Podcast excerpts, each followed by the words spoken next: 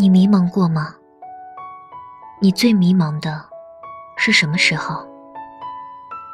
如果你没有特别的梦想，就会导致没有长远的目标；没有长远的目标，就会导致目标难以细分；没有细分的目标，导致没有短期动力；没有短期动力，就会导致无所事事。而伴随着这无所事事的，就是庞大的迷茫。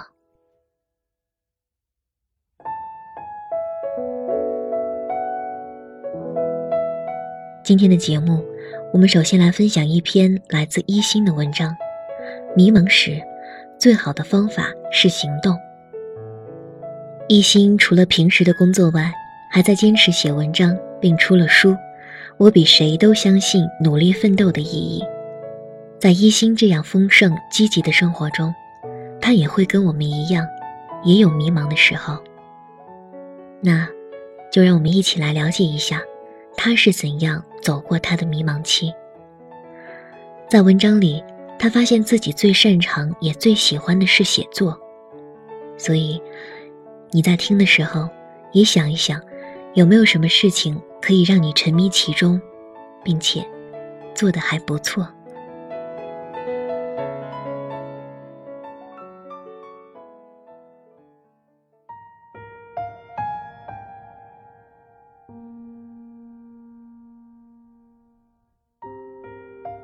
出了第一本书之后，我又陷入了阶段性的迷茫。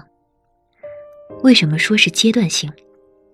因为这种迷茫，大概每隔几年就会出现一次，原因不同，症状却都差不多。上一次是读研一的时候，很喜欢校园生活，一直想要读博士的我，在生活中受了重挫。我头一次理解了高中时身边朋友们说的厌学是一种什么心情。尽管当时的我怎么也想不到。自己也会有这样的一天。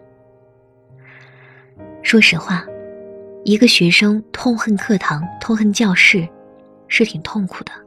别人都在按部就班的生活着，我却千方百计的逃课，去街上漫无目的的走走逛逛。阳光明明那么亮，我还那么年轻，不知怎么，却生出了万念俱灰的感觉。我甚至没法去向旁人倾诉，因为自己都不知道那种痛恨从何而来。为了改变这种状态，我尝试了很多方法，但基本上目的都是为了逃避。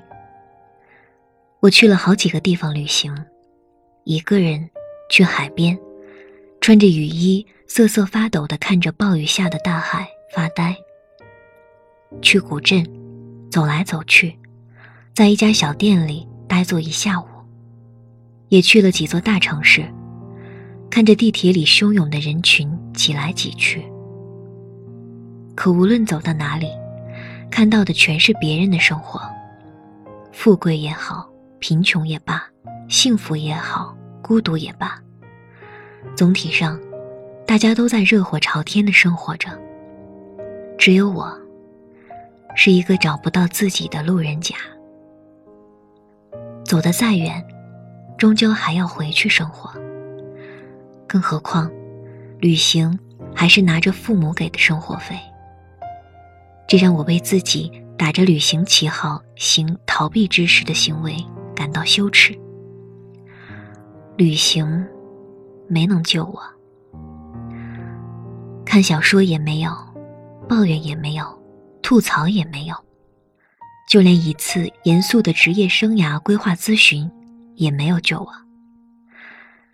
因为当别人问我你喜欢什么，你对未来的自己有什么想法，你希望五年后、十年后的自己是什么样子的时候，我呆若木鸡，我从来没有仔细想过这些问题。真正将我从迷茫的深海中打捞出来。让我从窒息的苦闷中探出头呼吸的，只是两个很简单的字：行动。我不知道自己喜欢什么，所以我绞尽脑汁的回放过去的生命里那些经济、感动和沉迷的瞬间。那些瞬间里，我都在做什么？于是我找到了答案。原来那些瞬间都是来自于阅读，而我也挺喜欢写点东西的。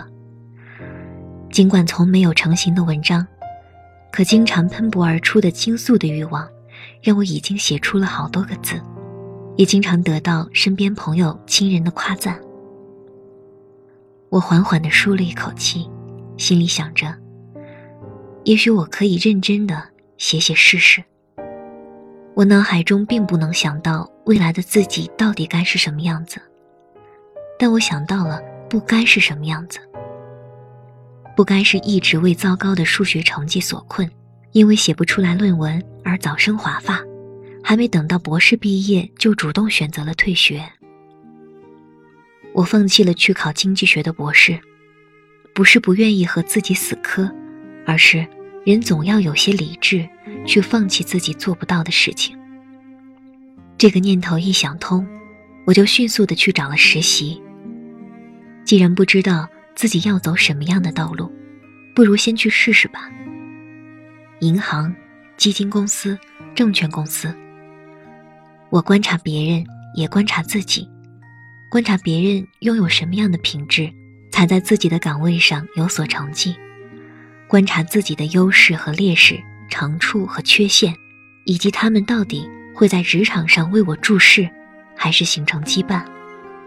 我学习身边某位上司。记录工作手记的样子，每天写实习手记，也通过身边的同学去打探我力不能及的其他公司里到底有哪些岗位和工种有可能适合我。后来的一年里，我读了近三百本书，写了近十万字，去了三家公司实习，才终于从迷茫中走了出来。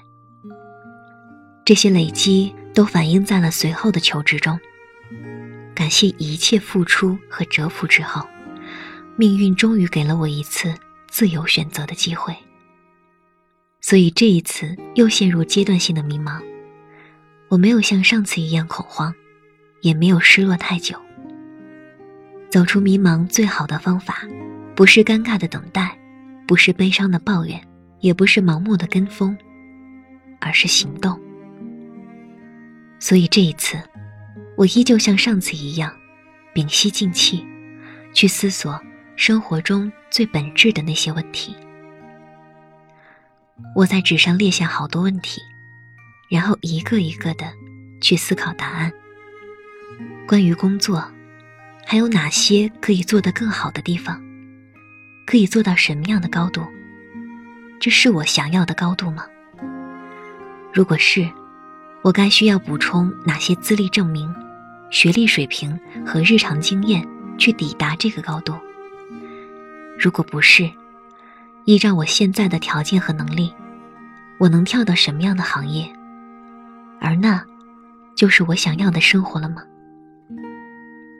关于写作，我匮乏的地方是什么？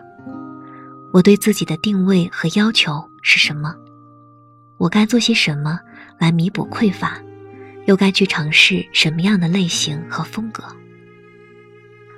关于生活，我该做些什么来走出消极和被动？又该尝试哪些更丰富和有趣的东西？这些问题，一旦思索完毕，自己该做些什么，瞬间一目了然。原来，迷茫。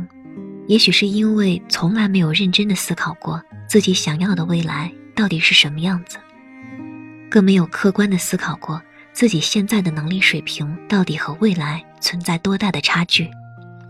一旦思考清楚，无论是考研、考博，还是考证、求职，都只剩方法论的事情了。如果还是没有办法思考清楚，那么更需要行动。去打消迷茫，因为成长就是一次又一次的试错。不去尝试某一种生活，又怎么能知道自己到底适不适合，不去将脚踏在那泥泞的土地上，怎么能踩出一条坚实的路？所以，行动起来吧，迷茫的少年们！我知道，对于现在的我来说，任何好高骛远和侃侃而谈都是虚幻的。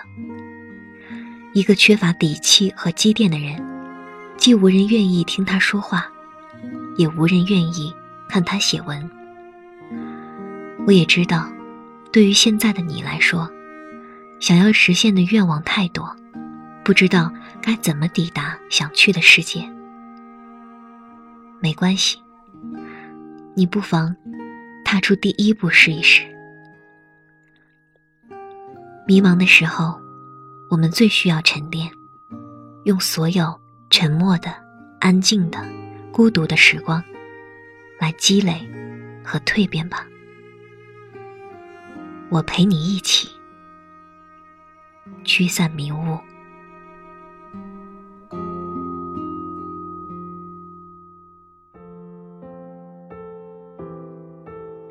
这里是由喜马拉雅为你独家播出的《长相守》，我是小光，春晓的晓，阳光的光，希望能带给你春日早晨阳光一般的温暖力量。如果你喜欢我的声音，可以在喜马拉雅上搜索“小光 Jenny”，点击订阅就可以听到更多我的声音。在新浪微博搜索“小光 Jenny”，就可以看到每一期节目的文本内容和背景音乐。当然。你也可以选择加入小光的耳朵二号 QQ 群，五幺五三三四三九二，和一众耳朵们嬉笑打闹，无话不谈。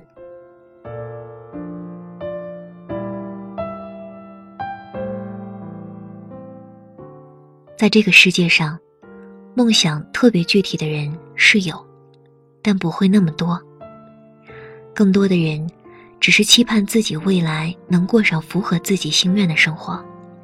也就是希望自己能过得幸福，但是对自己需要依靠什么手段过得幸福，还有对自己的人生也没有特别的想法和规划，于是我们很容易陷入一轮又一轮手足无措的迷茫中。迷茫通常来自于无目标，如果找不到目标。我们永远都没有办法脱离迷茫，迷茫还可能产生于没有成果。我们努力了那么久，但是迟迟没有看到我们想要的结果，我们就会不知道究竟该怎么办才好。迷茫会带来深刻的恐惧，这通常发生在因为迷茫无所事事或者一无所成，又想起了不可知的未来时，我们会觉得。我们现在该努力了，但是不知道应该怎么努力。对于迷茫，我认为破解的办法就是精确的列出选项。也就是说，我们应该在两个或者多个具体的选择间去抉择，而不是只有模糊的目标，让我们找不到头绪。当然，这个时候你也可以寻求外界的帮助。比如说，去咨询自己感觉很信任的朋友、亲人，去问问他们，可能在他们的眼里，你的优点、缺点、长处、短处会更加清晰，让他们帮你分析一下，帮你确定几个选项，给你一些建议，你就可以自己去做一些选择。也有可能出现，我们哪怕做了很多事情。但依然很迷茫的情况，这也许是因为我们对目标其实并没有那么强烈的欲望。我们觉得，也许是通过这样那样的方式，都能得到我们想要的东西，所以，要么逼着自己继续做我们手里的事，直到我们感觉他们能帮我们抓住目标，而在这个做的过程中，我们所获取到的新的信息，会慢慢的。剥去我们的迷茫，要么就是降低我们的期待，慢慢的去妥协一些东西，而消除我们的迷茫。不过，另一方面，如果我们对未来的唯一期许就是过得幸福，而我们又是一种非常容易感觉到幸福的人，只要基本吃饱穿暖就好。那么，没有长期目标，或者说梦想，也不是一件耻辱的事情，因为它既不会妨碍我们获取知识，也不会妨碍我们去体验幸福。每一个优秀的人，都会有一段沉默的时光，不抱怨，不责难，不断的努力，忍受着日日夜夜的孤独和寂寞。但是也坚信，在黑暗中，也能盛开出美丽的花。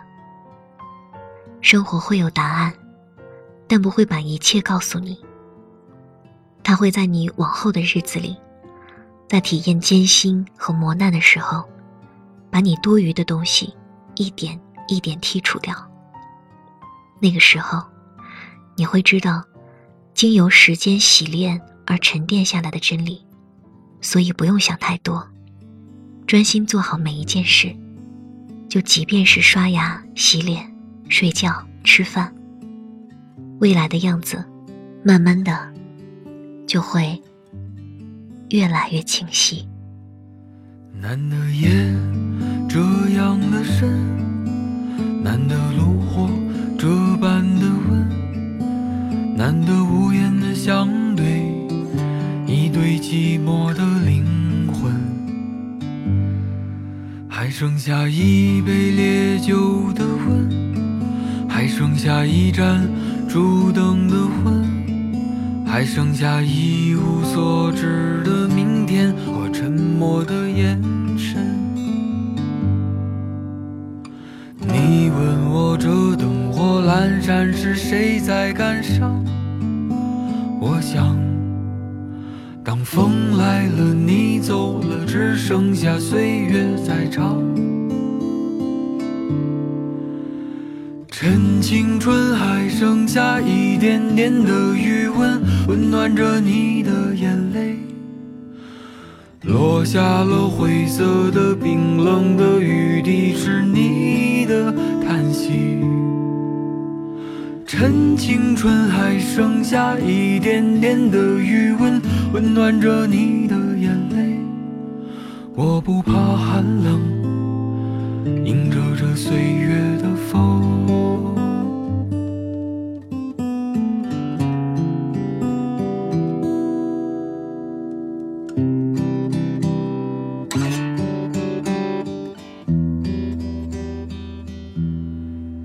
难得夜这样的深，难得炉火。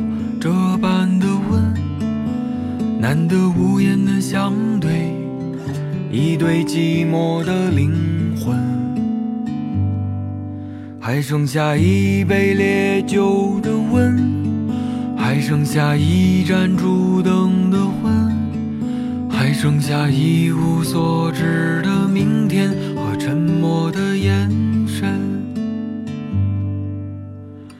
你问我这灯火阑珊是谁在感伤？我想，当风来了，你走了，只剩下岁月在唱。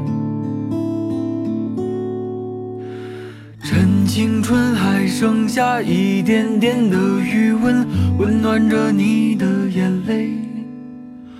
落下了灰色的冰冷的雨滴，是你的。叹息，趁青春还剩下一点点的余温，温暖着你的眼泪。我不怕寒冷，迎着这岁月的风。